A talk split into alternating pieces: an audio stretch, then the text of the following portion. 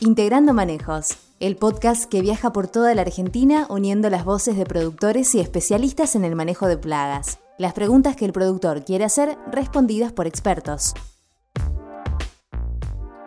Nos acompañan Agrofina, Bayer, Corteva, FMC, Rizobacter, Sumitomo Chemical, Summit Agro, Singenta y UPL. Buen día, bienvenidos a un nuevo episodio de Integrando Manejos, el podcast de REM Apresid. Mi nombre es Pablo Usolfino, soy miembro de la Regional Montecristo de, de Apresid y en esta oportunidad invitamos al ingeniero Eduardo Punchke, docente de la Cátedra de Zoología de la Facultad Nacional de Rosario, eh, para interactuar sobre el manejo de chinches, eh, plaga que, que es posible que dañe nuestro cultivo de soja y comprometa tanto el rendimiento como la calidad de nuestra producción. Buen día Eduardo y bienvenido al podcast. Buen día Pablo. Eh, antes que nada les agradezco la invitación a Juan, a la regional. También déjame agradecer a la Facultad de Ciencias Agrarias que bueno, no solo me formó como profesional, sino también a la cátedra de zoología y al grupo de trabajo que tenemos que siempre me apoya en estos espacios y bueno, y, tiene confianza en mí para este tipo de, entrevistas. Así que bueno, muchas gracias a ustedes también. Gracias, Eduardo. Eduardo, te quería contar un poco cómo está eh, nuestra zona, eh, sobre todo la, zona de influencia de la regional Montecristo, que es a la que pertenezco. Eh, todo el centro norte de Córdoba estamos entrando en, en algunos periodos de definición prácticamente nuestras hojas están en, R3 y R4. Eh, salimos de, una sequía que, nos preocupó, estuvimos prácticamente un mes eh, sin lluvias y bueno, se acrecentaron un poco las aplicaciones, sobre todo eh, para defoliadoras. prácticamente hemos aplicado el 100% de, de, nuestros lotes y también aparecieron trips, aparecieron arañuelas y bueno, gracias a Dios este fin de semana eh, se revirtió la situación de lluvias y, bueno, nos metimos de lleno en febrero, un mes con, menos temperaturas y, con mejores pronósticos. Eh, Eduardo, ¿podrías describirnos un poco las características básicas de, nuestro complejo de chinches? Sí, Pablo. ¿Qué especies contempla? Sí, sí. Bueno, eh, yo siempre digo que la importancia para, reconocer a las especies eh, hay que dividirlo en tres puntos, ¿no? Primero, taxonómicamente, saber que es un hemíptero y que tiene aparato bucal picador suctor, porque es una característica que después a campo, en los frutos o en las vainas, vamos a ver, digamos, el daño provocado por un eh, por una especie con aparato bucal picador suctor. Eso es muy importante como para tener presente. Después también tenemos que conocer su biología, porque es importante saber dónde se refugian, en qué momento del año retoman su actividad, con qué ciclo de cultivos coinciden cuando retoman su actividad. Cuando digo retoman su actividad me refiero a que comienzan a alimentarse y a reproducirse después de pasar los inviernos eh, generalmente duros que, hay en nuestras zonas. ¿Dónde van ellas cuando no tienen su alimento de preferencia? Eh? Porque también utilizan otros cultivos como, como puentes o como reservorio antes de que alcancen sus picos poblacionales.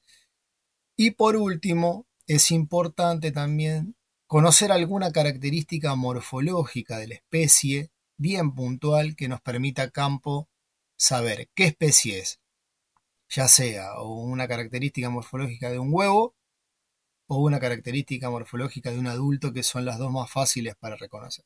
Hay características distintivas muy fáciles de ver en las chinches y en los huevos y que nos permite reconocer de qué especie se trata porque después seguramente más adelante vamos a ver que no todas las especies del complejo tienen la misma influencia o el mismo grado de importancia en el cultivo.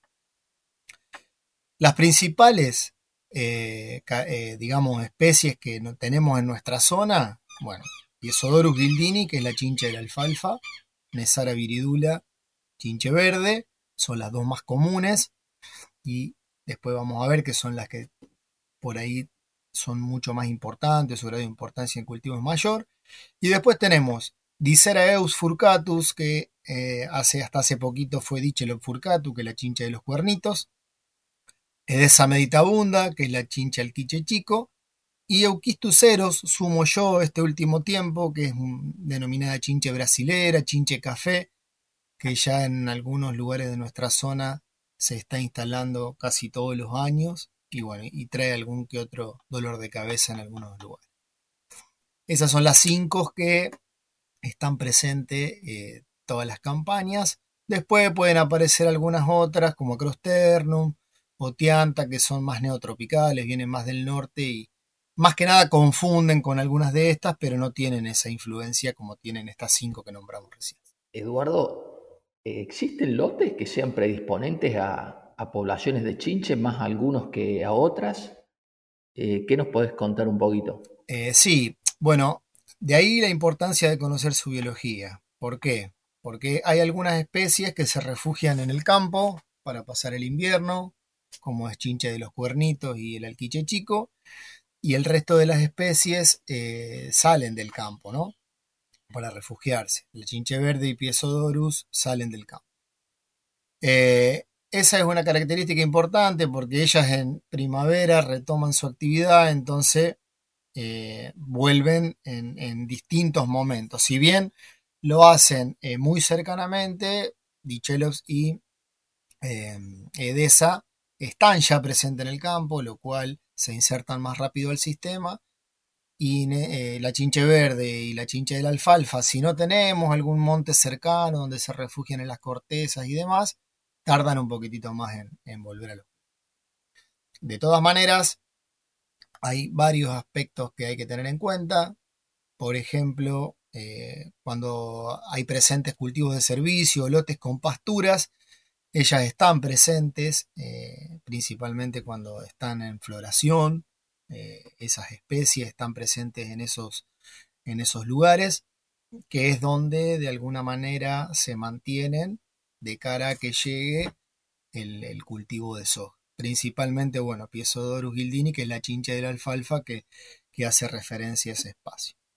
Esa es una característica que es importante tenerla en cuenta porque si nosotros recorremos esos cultivos y tenemos chinches ahí, seguramente las vamos a tener eh, más adelante cuando prolifere la soja o llegue a su estado reproductivo. Esa es una cuestión. Sí. ¿Qué tan importante a este punto es tener los lotes limpios durante el barbecho? Eh, si, no lo he podido lograr, eh, ¿cuál sería una recomendación al iniciar la primavera? Bueno, mira, esa es una pregunta que está buena, principalmente para chinche de los cuernitos y el quiche que se refugian en matas de, malezas eh, verdes o secas, los rastrojos, eh, lo cual es importante, pero no solamente es importante la limpieza del, del lote, sino también es importante hacer los monitoreos y buscarlas, porque muchas veces no están y por ahí, bueno, tomamos alguna decisión apresurada. Por eso yo creo que es conveniente para todas las especies del complejo profundizar los monitoreos, ya sean esos monitoreos invernales donde vamos a ver a campo si la chincha de los cuernitos está presente o no está presente, porque después hay otro tema donde la chincha de los cuernitos, que ustedes seguramente allá en, en la zona de Montecristo lo tengan bien pronunciado, es una especie que prefiere gramíneas y cuando se activa en la primavera, lo primero, con lo primero que se encuentra es con el maíz en estado vegetativo, donde trae algunos dolores de cabeza. Y últimamente también se la está encontrando con algunos daños no tan significativos, pero empezaron a aparecer, más que nada cuando los inviernos no son tan crudos, en el trigo en espiga embuchada. O sea, se activan justo en el momento en el que encuentran a esos dos cultivos eh, en, esa fenología. Eh, por eso lo cual, eh, la profundizar los monitoreos y hacerlos de buena manera nos va a permitir ahorrarnos algunos dolores de cabeza. Eduardo, y ya que estamos hablando de monitoreo, eh, ¿de qué forma hay que hacerlo para hacerlo bien, Eduardo? ¿Cuáles son los horarios? ¿De qué manera sirve el monitoreo con el paño? ¿Qué nos podés recomendar? Bueno, es una pregunta muy buena. Eh, los monitoreos, eh, sinceramente, no se hacen como se deberían hacer y es una herramienta muy importante, como te decía anteriormente, para ahorrarnos un dolor de cabeza.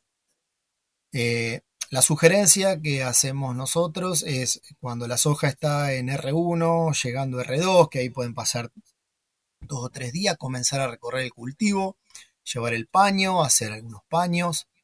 Si no caen adultos, porque por ahí todavía la, la población o la curva poblacional de chinches no es muy alta, la recomendación es revisar plantas en ese metro lineal de surco para ver y tratar de reconocer desoves. La chinche verde pone los desoves en el en vez de las hojas, la chinche de la alfalfa pone los desoves en flores y vainas. La chincha de los cuernitos también los pone en hoja, es decir, que se ven. A simple vista se ven. Y ya sabiendo que tenemos desoves en el campo, si bien eh, eh, esa ninfa, digamos, que va a eclosionar del desove no va a tener un impacto tan significativo sobre las vainas, si los adultos, bien, cuando estemos en el periodo crítico del cultivo, por allá R4, R5, R5, sí, digamos, eh, va a estar generando daño significativo. Lo cual es muy importante eh, por ahí adelantarse eh, reconociendo los huevos. La hora del día es otro, es otro mm, punto a tener en cuenta que es muy importante porque las chinches tienden a refugiarse con altas temperaturas, son muy sensibles, digamos, a, los dos tipos de temperatura, los, cuando sube mucho y cuando baja mucho. Entonces tienden a refugiarse en la base de la planta, se refugian debajo del rastrojo y si nosotros hacemos un monitoreo con altas temperaturas, por más paños que hagamos, no van a caer. Entonces es importante tener presente eh, esa situación también. Y otra cosa que es importante, la representatividad de los monitoreos. Como vos ya sabés, hay lotes que son muy heterogéneos, hay lotes que se siembran a distinto espaciamiento entre surco, que esa es otra cuestión importante porque eh, las especies cuando se siembran a, menos distanciamiento entre surcos florecen antes, las chinches son atraídas y colonizan el cultivo en la floración, lo cual seguramente en esos cultivares precoces o semiprecoces van a colonizar ante los cultivos. Y lo que te decía la representatividad es hacerlo a lo largo del lote eh, de manera, eh, digamos, correcta. ¿Por qué? Porque las chinches hasta R6 se distribuyen en manchones. Entonces nosotros podemos hacer tal vez dos paños en la cabecera, encontramos chinche y decimos, bueno, sí, hay chinche. Y bueno, y sin embargo, tal vez metiéndonos más adentro no, no haya en la cantidad que hay en las cabeceras. Entonces, los sitios de paños es muy importante y la representatividad de esos sitios es más importante aún. Perfecto. Eduardo, y ya que estamos, para tomar la decisión de, tratar, ¿en qué te basarías? ¿En el umbral de daño económico de INTA? Eh, ¿Cómo lo ves? Mirá, los umbrales son importantes, pero nosotros los consideramos orientativos. ¿Y eso por qué? Porque primero tenemos que saber qué especie está presente. Como hablábamos en un principio, no es lo mismo si tenemos alta presión de chincha de la alfalfa, que es la más importante, considero yo, en el cultivo, no solo por la movilidad que tiene, la capacidad de reproducirse, por desovar en las vainas, donde directamente cuando ella desova se alimenta de la vaina y su descendencia está sobre la vaina, sino que también eh, transmiten en muchos casos eh, enfermedades como hongos, Nematospora corilia es uno de ellos que después trae problemas en el almacenamiento, o sea que es una especie muy importante. Nesara viridula le sigue en importancia, la chinche verde, también por estar presente mucho tiempo en el lote, por la descendencia que deja, que deja entre 50 y 100 huevos por postura, tiene 3 a 4 generaciones al año, digamos que está mucho más presente, y son las dos eh, a las que hay que tenerle mucho más respeto. No digo que a la chinche de los cuernitos, a la chico y a uquistuceros no, pero eh, como te decía antes, son especies que prefieren más gramíneas y en algunos casos están en algunas malezas dentro del campo, forman parte del complejo, hay que tenerlas presentes. Por eso digo que los umbrales, nosotros tenemos el umbral del complejo de chinches, que es uno, y después podemos considerar como un umbral orientativo a por cada especie.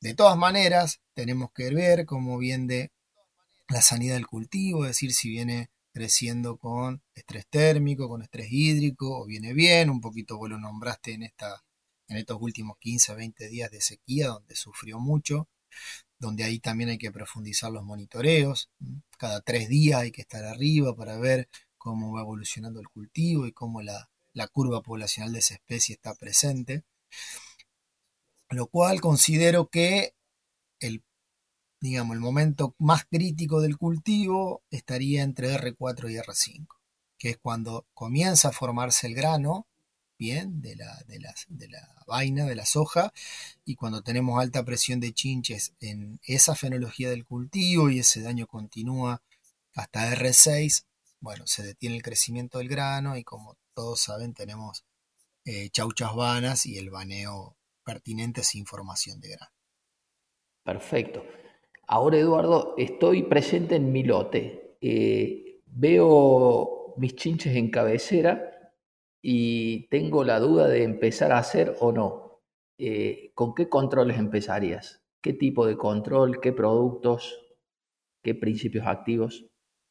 Eh, como te decía, digamos, primero tener presente eso, que, que si bien te van a aparecer en las cabeceras, eh, habría que darle un poquito más de tiempo que colonicen el lote. Pero si vos querés eh, empezar con algún preventivo para bajar la población de las cabeceras y demás, lo que, lo que hoy se está usando mucho o que es sugerencia para chinches son piretroides y neonicotinoides. Eh, generalmente se están realizando mezclas de los dos.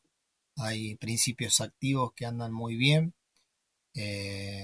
tiametoxan, dinotefuran, y mida, bueno, los piretroides, la hipermetrina, la lambda, eso anda muy bien porque tiene un buen poder de volteo. Eh, pero te repito, también hay que ser cuidadoso al momento de hacer la aplicación. Si no tenemos la chincha expuesta muchas veces, en el momento del día que hagamos la aplicación, llegarle a la chinche cuando está refugiada es, eh, es un problema que muchas veces pasa y no son fallas de aplicaciones, digamos, del producto en sí, sino que son fallas más eh, humanas por, por, el momento de hacerlo. Siempre es importante que las chinches estén, digamos, expuestas. Ellas cuando se alimentan están en el estrato medio y en el estrato superior, lo cual hay que tratar de, que estén presentes en esos estratos para poder tener controles efectivos.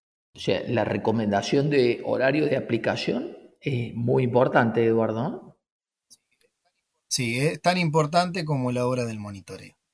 Y obviamente las demás condiciones de, vientos y demás que bueno, que ya conocemos. Perfecto. Pero el horario eh, siempre es importante. Eduardo, eh, control biológico, ¿qué nos podés contar de...? Mira, control biológico son unos aliados que nosotros tenemos que muchas veces los subestimamos. Para chinches tenemos los eh, microhimenópteros parasitoides, son platigástridos que parasitan huevos de chinches, que son muy buenos y muy efectivos porque parasitan toda la postura de la chinche. Y se ven a campo porque los huevos quedan de color negro. Por ahí se pueden confundir con los huevos de chinche de la alfalfa, pero una vez que uno le va agarrando el ojo, los reconoce fácilmente a los que son parasitados. Y de esa manera evita directamente la eclosión de ninfas son muy efectivos en el, en el parasitismo de chinche. ¿Qué tenemos que conocer nosotros de esos microhimenópteros platigástridos? Es de qué se alimentan los adultos, o sea, las avispitas. Ellos se alimentan de jugos azucarados, polen, néctar. Por eso otra recomendación y sugerencia que nosotros Siempre consideramos es que las especies hospederas espontáneas que estén en los bordes, algunas umbelíferas importantes, algunas asteráceas que también son importantes y que no se metan al lote después, digamos, por cualquier otra dispersión, las dejemos en el borde porque es una fuente de alimento importante para, para esos microhimenópteros y, y, bueno, y nosotros no, no los vamos a ver porque son muy chiquititos. Si vemos eh, algunas moscas taquínidas, que son unos dípteros que también son parasitoides de, adultos, de chinches, que también son muy importantes. que se alimentan también de lo mismo los adultos.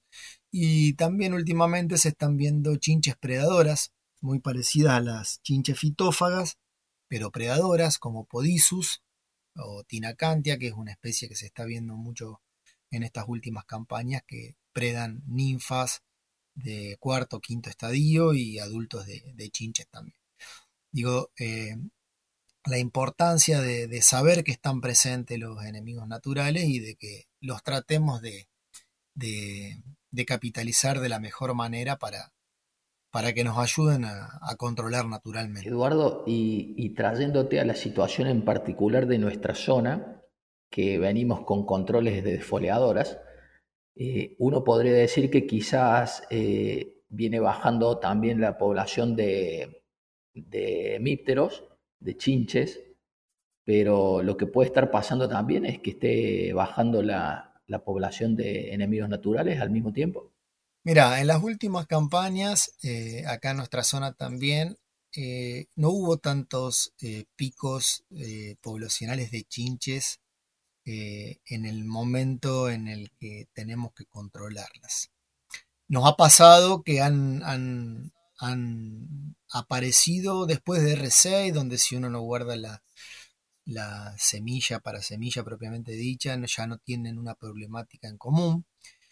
Eh, sí puede ser eso que vos decís de, de la baja presencia de enemigos naturales, también es un dato que puede pasar.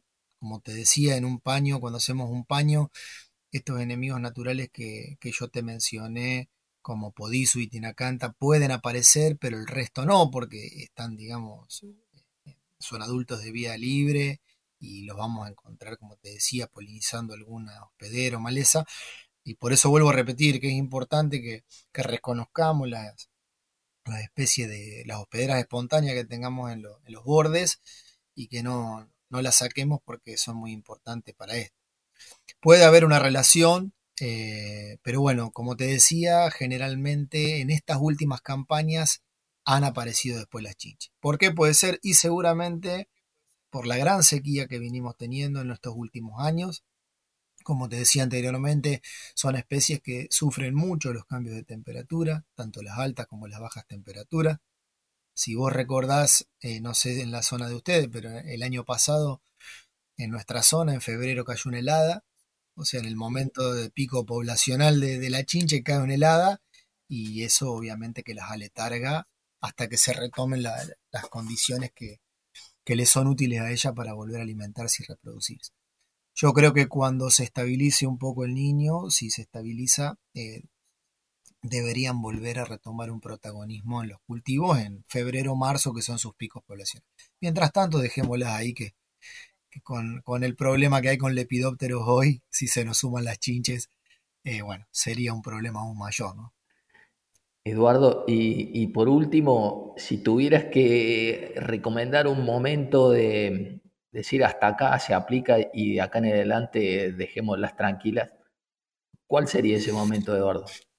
Mira, como te decía anteriormente, en el momento que tenemos que evitar la presencia de chinches en el cultivo, entre R4 y R5. ¿Por qué?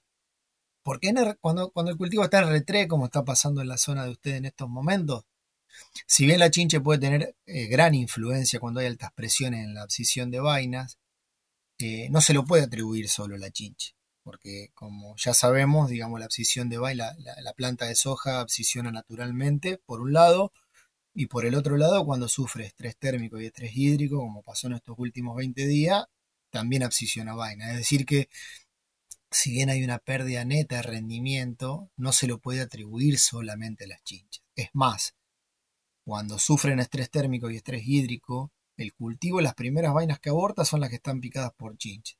O sea que hasta esa inteligencia tiene el cultivo, ¿no? Bueno, pero ahí cuando te decía de R4 a R5, ahí cuando detiene el desarrollo y crecimiento del grano, no tiene la planta capacidad para compensar eso como si lo tiene de R5 en adelante, cuando va llenando el grano, si pica algún grano, bien, compensa el llenado con los demás. Pero bueno, de R5 en adelante también puede haber pérdida de calidad del, grano, que tampoco nosotros, digamos, buscamos que pase eso. Manchado, arrugado, verdeado, bueno, y todas las complicaciones que trae. Entonces, si vos me preguntas a mí, eh, llegando a R4 hasta R5 y medio, sería el momento en que deberíamos tener el cultivo libre de chinches. Ya cuando llegamos a R6, y como te dije anteriormente, si, el, si la semilla no va, digamos, para la semilla del próximo año, eh, yo ya no recomendaría más aplicaciones para bajar la población en ese estado fenológico del cultivo.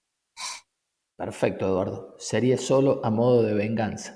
Sería solo a modo de venganza. Y para decirme sobró algo, bueno, ahí les tiramos para, para reducir la población. No, muchas veces pasa, incluso también pasa de, encontrar ya en R6 eh, en adelante huevos. Por ahí aparecen colegas que te consultan, che, hay un montón de huevos sobre las vainas. Entonces uno le dice, bueno, son ninfitas que ya no van a tener, digamos, esa capacidad para incluso hasta penetrar la textura de la vaina porque se va secando y, no produce ningún, ningún daño significativo.